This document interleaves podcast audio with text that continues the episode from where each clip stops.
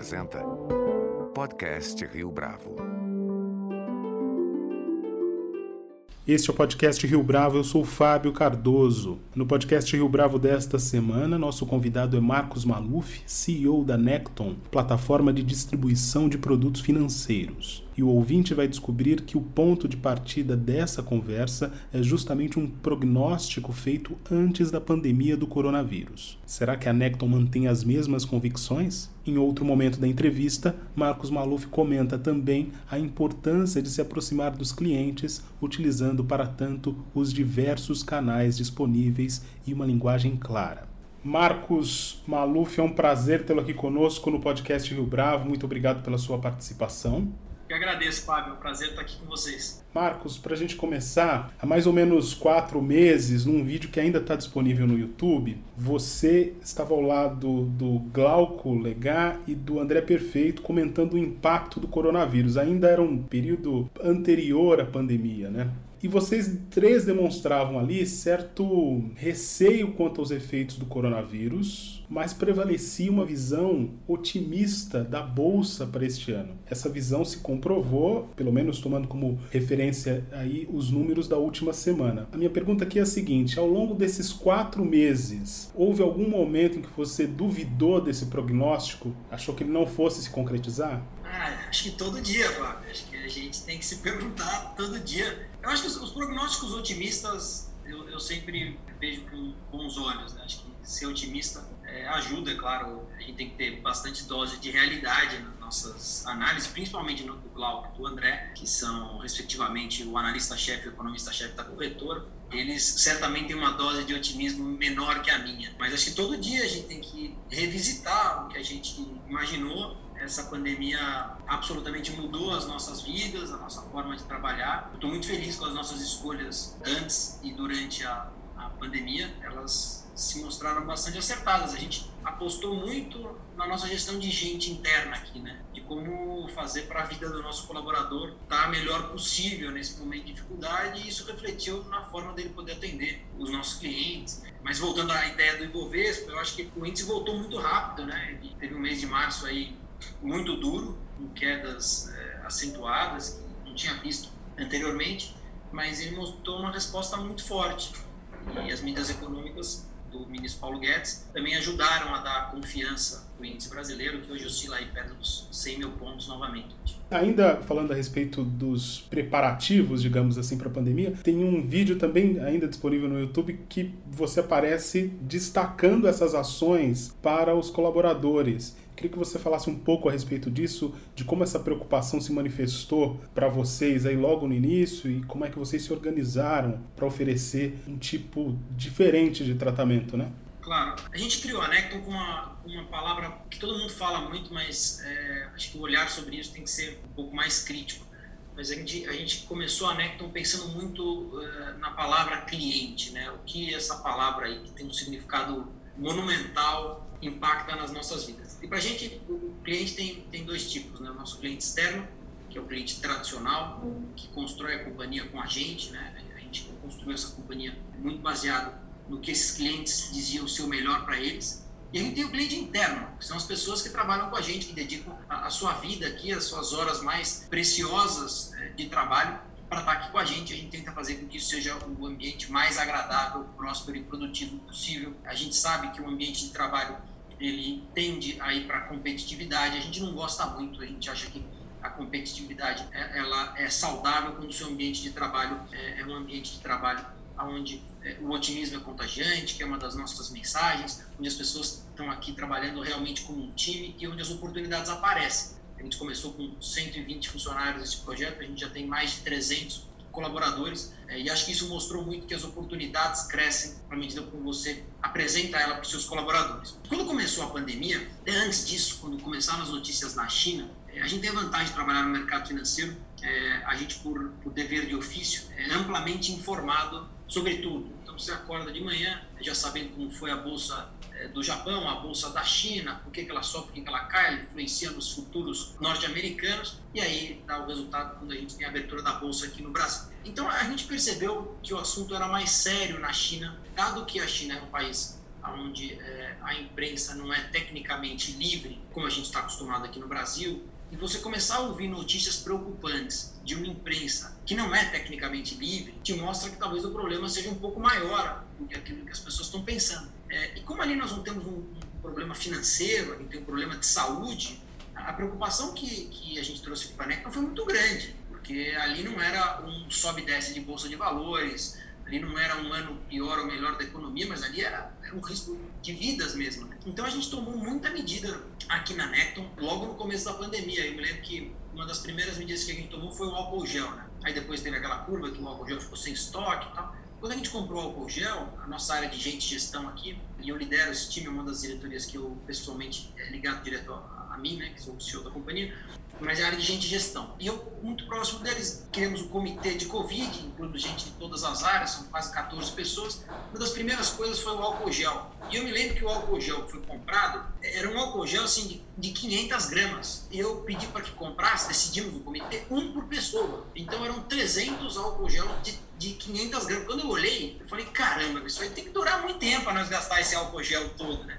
Mas ainda bem, ainda bem a gente se precaveu naquela época porque é, essa foi uma das medidas que nos ajudaram muito. Outra coisa que a gente fez, logo no começo a gente já pediu para as pessoas que tivessem alguma doença ou que se encontrassem naquele grau de risco, já fizessem home office. Então a gente já comprou em um fim de semana mais de 150 laptops, providenciou tudo para que a pessoa tivesse home office. Logo na primeira semana a gente já colocou todo mundo em casa. Isso fez com que a gente já tivesse o distanciamento social dentro da empresa. Então o distanciamento de dois metros, que depois foi é, estipulado pelo Ministério da Saúde muitos meses depois, a gente já fez logo na primeira semana. Como nós mandamos as pessoas para casa, grande parte das pessoas para casa, e além das pessoas da, da, área de risco, da zona de risco, a gente também mandou para casa, é, deu oportunidade de trabalhar em casa as pessoas que tinham filhos em idade escolar. Porque as pessoas, mesmo antes das escolas estarem proibidas, as pessoas estavam desconfortáveis em colocar os seus filhos na escola.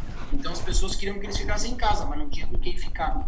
Então a gente deixou com que essas pessoas ficassem em casa. Isso já diminuiu o nosso efetivo em 40%.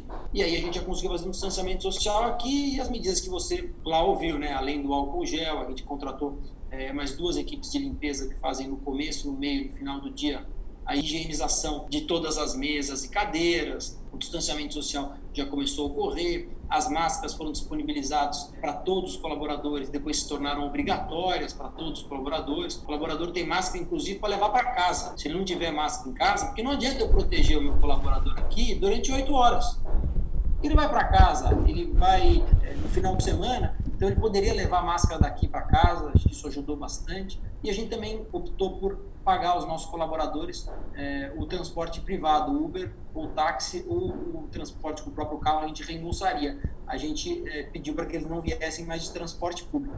Acho que isso ajuda muito. Né? Hoje a gente, a gente já teve alguns casos de Covid, graças a Deus, a grande maioria, 95% deles assintomáticos, é, ficaram em casa, trataram, passaram pelo período de quarentena, mas a gente conseguiu, é, dessa forma, preservar os nossos colaboradores. Acho que, acho que, isso ajudou muito. E também o fato da gente ter importado logo no começo testes da China. A gente comprou para todos os nossos colaboradores e familiares e também para doar. Então a gente logo fez isso no começo da pandemia a gente importou os testes rápidos, a gente fez periodicamente nos colaboradores e nos familiares dos colaboradores, isso ajudou muito com a prevenção e identificar também os casos assintomáticos. Esses casos a gente não tinha como identificar somente com o termômetro que está na porta de cada um dos nossos escritórios, inclusive a gente mede a temperatura de todas as pessoas que entram e saem, mas às vezes o caso é assintomático, a pessoa tem a temperatura adequada e a pessoa não tem nenhum sintoma, mas ela está com Covid e ela pode ser transmissora para outra pessoa. Acho que os testes ajudaram muito. Os testes vieram, Fábio, desculpa, estou me alongando um pouquinho, mas os testes vieram de uma entrevista que eu vi do Paulo Guedes, inclusive, segunda vez que falo o nome do ministro aqui, e o Paulo Guedes dizia que uma coisa muito importante era testar, testar, testar. Eu me lembro que eu vi essa entrevista num sábado e a partir dali eu usei toda a minha rede de contatos para saber como é que eu ia trazer o teste da China, né? E aí depois de 10 dias os testes estavam aqui e aí a gente começou a testar, testar, testar, acho que ajudou muito. Há uma espécie de consenso, Marcos, de que o mês de abril representou o fundo do poço, uma vez que aliou a derrocada da atividade econômica com a crise política. Com esse mar tão revolto, como é que foi a leitura de cenário que vocês realizaram? Todo mundo revisitou seus números nessa época. A gente ainda bem conseguiu analisar os nossos números não só com os dados do governo, mas acho que com os, com os fatos que acontecem Você citou aqui o caos político que a gente teve em abril. A gente tem aqui um programa que é o Necton Político. Então, desde o ano passado, esse é uma, um dos programas que eu, que eu me empenhei pessoalmente, que eu acho muito importante. A gente tem é, três assessores em Brasília e agora um cientista político, que eles dão todo o cenário e o panorama para a Necton Política. Isso ajudou muito no mês de abril, porque no mês de abril realmente era talvez a tempestade perfeita, você não conseguia enxergar um palmo na sua frente, e a gente só saber um pouco como estava o cenário. E a Necton Política deu uma clareza para a gente muito grande, assim como a Rio Bravo tem feito esses podcasts, acho que é super importante para informar a população. A gente fez várias lives com políticos. Então a gente fez com o Rodrigo Maia, a gente fez com o Fernando Henrique Cardoso, a gente fez com o ex-presidente Michel Temer, vários senadores, a gente fez com o ministro Supremo Gilmar Mendes. Então a gente fez com uma, um apanhado de pessoas em Brasília que nos ajudou a perceber que apesar de, um, de uma crise política muito forte, a gente tinha muita gente com boa intenção. Então estava muito claro que é o primeiro gesto do governo de que esse ia ser um governo que ia sentar para conversar, que é bem diferente de tomar lá da cá, é bem diferente de negociar, mas as pessoas estavam muito dispostas, o presidente da Câmara, o presidente do Senado, a sentar para discutir Brasil, né? para conversar um pouco. E acho que isso começou a ocorrer já no mês de junho, depois um pouquinho mais para frente. A gente viu o resultado agora de maio, né? Maio teve atividade econômica positiva, uma alta de quase 1,5% do, do PIB. Claro, também depois do que a gente passou em março e, e abril, de certa forma, esperado, mas a gente conseguiu enxergar a nova forma de ver como as empresas iam se comportar, não só empresas de bolsa de valores, eh, que estão listadas na bolsa, mas a economia real. Né? Acho que a bolsa brasileira tem poucas empresas listadas perto da economia real do Brasil. Mas é, a gente conseguiu enxergar ali que o fim não estava próximo, e sim que a gente estava talvez muito próximo de conseguir se a gente mantivesse as premissas básicas, o que ele tenta passar nessas horas, Fábio, é um pouco de tranquilidade. Acho que isso é, é importante. Qualquer decisão absolutamente sem, sem pensar adequadamente, acho que é prejudicial. O que a gente tentou naquela época foi trazer muito conteúdo. Então, todas essas lives políticas ajudaram muito e as lives de empresas, né? Eu me lembro que a gente estava conversando hoje de manhã sobre isso. A gente fez algumas eu participei, vou citar as que eu participei, a gente fez live de algumas construtoras só com C-Level. Então a gente fez da Gafisa, da JHSF, da Trisul, agora estamos fazendo da Elbor, a gente fez da Cirela, a gente fez da Tecnista. Estou falando só do setor de construção civil. Né? Essas ações lá em abril estavam valendo mais ou menos metade do que estão agora. As ações subiram entre 70% a 90% do que elas estavam lá, lá em abril. Para quem conseguiu colocar a cabeça no lugar e escutar um pouco como as empresas estavam posicionadas e como o cenário político estava se desenhando, acho que saiu muito satisfeito de tudo isso que aconteceu é, em relação aos seus investimentos. Né? Em relação ao modo de vida, acho que, como você disse no começo da entrevista, eu, eu gosto de olhar as coisas pelo lado otimista. Eu acho que a gente vai sair muito melhor dessa, vai sair com várias lições tudo o que aconteceu, não só da forma de trabalho, mas principalmente da forma de lidar com as coisas que acontecem no nosso dia a dia. As pessoas estão dando absolutamente mais valor a outros valores do que antes da pandemia começar. Conta pra gente um pouco, Marcos, de como a Necton tem trabalhado com a precificação de ativos ao longo desses meses. Houve alguma mudança? Eu estava conversando com o André hoje sobre previsão de. Da Prefeita, nosso economista-chefe, sobre previsão de câmbio. Ele está revisitando, mas ainda mantém lá os, 5,9. É, a gente manteve o nosso Ibovespa lá, que se eu não me engano são 116 mil pontos. É, a gente não mudou quando ocorreu o começo da crise do Covid. Você deve estar escutando agora muita gente dizendo: olha, é, tal banco mudou a previsão de 50 mil pontos, 70 para 110. A gente não mudou. Então a gente não vai mudar de novo. A gente manteve a a mesma previsão que a gente enxergava, porque a gente acreditava que o impacto na economia seria muito grande, mas que a, a função do governo estaria preparado para injetar, apesar de ser um governo é, amplamente liberal, né, com princípios liberais, mas numa crise é, sanitária sem precedentes, todo mundo se torna um pouco progressista. Então é necessário colocar dinheiro, injetar dinheiro na economia, é dever e função do Estado é, num momento como o que ocorreu. Então, a, acho que a, a, nossa precificação de ativos, o Ibovespa, te disse, ele se manteve. Nossa, nossa previsão de PIB do André, acho que era, era uma das mais otimistas, era próximo de menos 6, menos alguma coisa desse tipo. A gente acha que a capacidade de reação do Brasil vai ser forte. A gente está tá bastante confiante que o Brasil vai conseguir reagir bem. É claro, desde que a gente não tenha nenhum fato novo, a gente não conta, por exemplo, com uma segunda onda tão grave como uma primeira. talvez o que esteja sendo feito hoje é a melhor estratégia que talvez pudesse ter sido adotada até há, mais tempo, mas não tem problema, está adotado agora, que é você é, reabrir as cidades por faixas, como São Paulo está fazendo, né? Zona amarela, zona vermelha, e você ir reabrindo aos poucos, desde que os casos vão diminuindo, o número de leitos de UTI vão comportando as pessoas que necessitam desses leitos, os respiradores já chegaram. Então, acho que neste cenário a gente vai num um caminho aí para ter uma melhora. Agora, falando especificamente dos produtos que vocês oferecem, como é que eles se adequam à conjuntura do mercado de capitais? É muito legal esse comentário, Fábio, porque quem abre conta numa corretora, antigamente tinha aquela sensação de que ele tinha aberto conta em algum lugar para comprar e vender ações que eram um ativo de risco. Hoje não, né? Hoje, e aí foi, foi assim que, que a gente moldou é, a Necton com profissionais especialistas em alocação sobre três pilares relevantes. O primeiro deles é o atendimento, foi o que eu comecei falando para você sobre os clientes. O segundo deles, o conteúdo, falando um pouco das lives. A equipe do André e do Glau disponibiliza conteúdos é, é, raríssimos no mercado, mas brinca que eles são raros porque eles são fáceis de entender. Né? É, é, relatórios você tem aos montes, mas a gente procura falar numa linguagem muito simples, porque afinal a, a, nossa profissão aqui, como alguém que trabalha no mercado financeiro, é como um dentista, é como um ortopedista. Eu tenho que ter uma linguagem clara e simples, porque do outro lado eu não tenho um especialista, eu tenho uma pessoa normal que me procurou porque percebeu que as taxas de juros estão muito baixas e quer diversificar as suas aplicações, afinal, não deve deixar o dinheiro na poupança ou não deve deixar o dinheiro parado, vai procurar alguma coisa que faça mais sentido. Então a gente procurou, nesse conteúdo, focar muito os nossos fóruns em alocação de recursos. O que significa isso? É pegar o cliente que talvez queira diversificar o seu recurso, mas não necessariamente somente em bolsa, e aí então a gama de produtos para isso. O terceiro valor é a curadoria de investimentos. O que significa isso? Eu só coloco na mesa do cliente o produto que eu mesmo consumiria. Então a gente tem uma equipe aqui de especialistas analisando somente o risco por produto. Ou seja, quando você vem aqui e vai comprar um CDB de um banco, ou um título de crédito, uma LCA, uma LCI, enfim, um produto qualquer, tenha certeza que uma equipe grande que faz a nossa curadoria de investimento já analisou esse produto e acha que esse produto é adequado para ser distribuído. Isso faz com que o cliente tenha mais segurança na hora de tomar a decisão. Também o fato da gente ser uma corretora independente, que não é ligada a nenhum grande banco, inclusive é, somos uma das maiores independentes, que não é ligada a nenhum grande banco. Por que, que eu, eu, eu insisto em independente? A gente não vende produto próprio, porque eu não quero ter conflito para o meu investidor de estar tá oferecendo um produto que é meu, estar tá analisando o meu próprio crédito, ou o meu próprio fundo. Isso ajuda na tomada de decisão do cliente. Então, os produtos passam de fundos imobiliários, que estão aqui num podcast, se não a maior, mas uma das maiores do setor e, e, que a gente gosta muito, a gente acha que é um produto que, aliás, é o produto que mais cresce o número de pessoa física da B3, são os fundos imobiliários.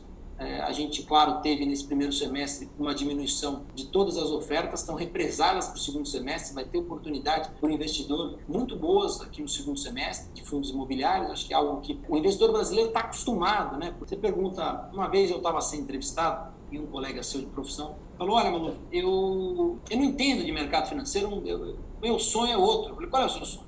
Eu quero fazer que nem meu avô, eu quero comprar uma casinha, um apartamento e alugar e ter ela é minha renda. Aí eu falei para esse seu colega, eu falei, pô, que legal, existe essa solução no mercado financeiro e tem algumas vantagens. Quais são? Olha, você até então não tem a tributação de dividendos mensais, que seria o aluguel que você ganha. Você tem uma pessoa que está cuidando disso para você, sem você precisar pagar, porque o fundo imobiliário diversifica isso. E você não tem um imóvel só, você tem um pedacinho de vários. Então, se o seu inquilino sair, você não vai ter um problema, ter que procurar uma, uma imobiliária para alugar, um corretor, ou reformar, ou pintar o seu imóvel, porque você tem um pedacinho de vários. Então, a sua vacância, que é o que eles, o que eles chamam, ou o fato de você sair o seu inquilino, que é a mesma coisa, você tem um imóvel desalugado, você não corre o risco no fundo imobiliário. Então, você tem benefício fiscal, você tem a diversificação, porque você tem um pedacinho de vários ativos e você tem um gestor cuidando disso. E aí, quando eu falei isso para ela, ela falou: então eu quero esse produto. Eu falei: pois é, mas esse produto é no mercado financeiro. E ela achou muito interessante, começou a ler,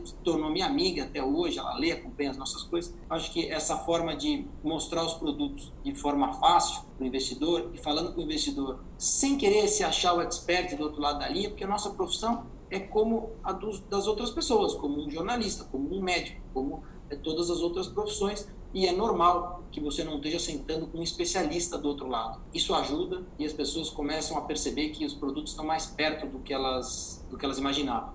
Fala um pouco a respeito da parceria com a Rio Bravo, Marcos. Como é que isso está sendo desenhado? Ah, as nossas expectativas são as melhores possíveis, né? A nossa área de distribuição, nosso sócio e diretor, o Rafael Giovanni, tem um contato muito próximo com a Rio Bravo. É, eu sou um admirador da empresa, é um ícone no mercado financeiro que se criou principalmente com, com a, esse legado de fundos imobiliários. São excelentes produtos é, criados, estruturados pela casa. Os nossos analistas adoram quando tem um produto novo da Rio Bravo, porque a gente está sedento para estudar e oferecer para os nossos clientes, para o perfil adequado dos clientes. Acho que a Rio Bravo enxergou um caminho super importante, que é o caminho de fundo imobiliário. Eu dei aqui uma uma explicação simplista do que é um fundo imobiliário, mas eu acho que essa é a melhor forma, sabe, Fábio, de explicar para uma pessoa que não, não entende é, e não é obrigado a entender, sabe, porque eu se conversar hoje com um artista, um grafiteiro, e ele me explicar que ele usa o grafite A, o grafite B, eu não vou entender nada. Mas é normal, essa é a profissão dele. Ele vai tentar me explicar da forma mais simples possível,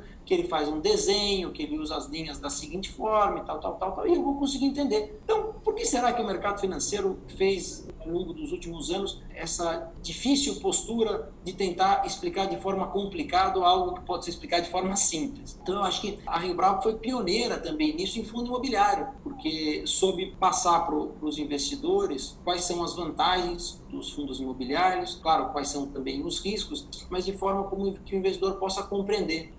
Então, é, eu vejo com muito bons olhos a parceria que a gente está cada vez mais estreitando com, com a Rio Bravo, principalmente pela seriedade das pessoas que compõem o time da Rio Bravo e a qualidade de produtos, porque nosso cliente é exigente, nosso cliente pede os melhores produtos do mercado e ter a Rio Bravo como parceira é garantia de, de poder analisar os melhores produtos do mercado. Marcos Maluf, foi um prazer tê-lo aqui conosco no podcast Rio Bravo. Muito obrigado pela sua entrevista. Eu que agradeço, Fábio. É um prazer estar com vocês. Estou sempre à disposição. A gente gosta de falar de gente, gosta de falar de mercado, gosta de falar da, da situação do país. Sempre que vocês precisarem, para mim é um prazer colaborar aí com a seleta audiência de vocês. Muito obrigado a todos que nos assistiram também. Este foi mais um podcast Rio Bravo. Você pode comentar essa entrevista no nosso perfil do Twitter, arroba podcast Rio Bravo, ou no Facebook da Rio Bravo. A nossa lista completa de entrevistas está disponível no Apple Podcasts, no Deezer, no Google Podcasts, no SoundCloud e no Spotify. E no aplicativo O Guia Financeiro, além dos nossos podcasts, você encontra muito mais conteúdo sobre o mundo da economia em diversos formatos.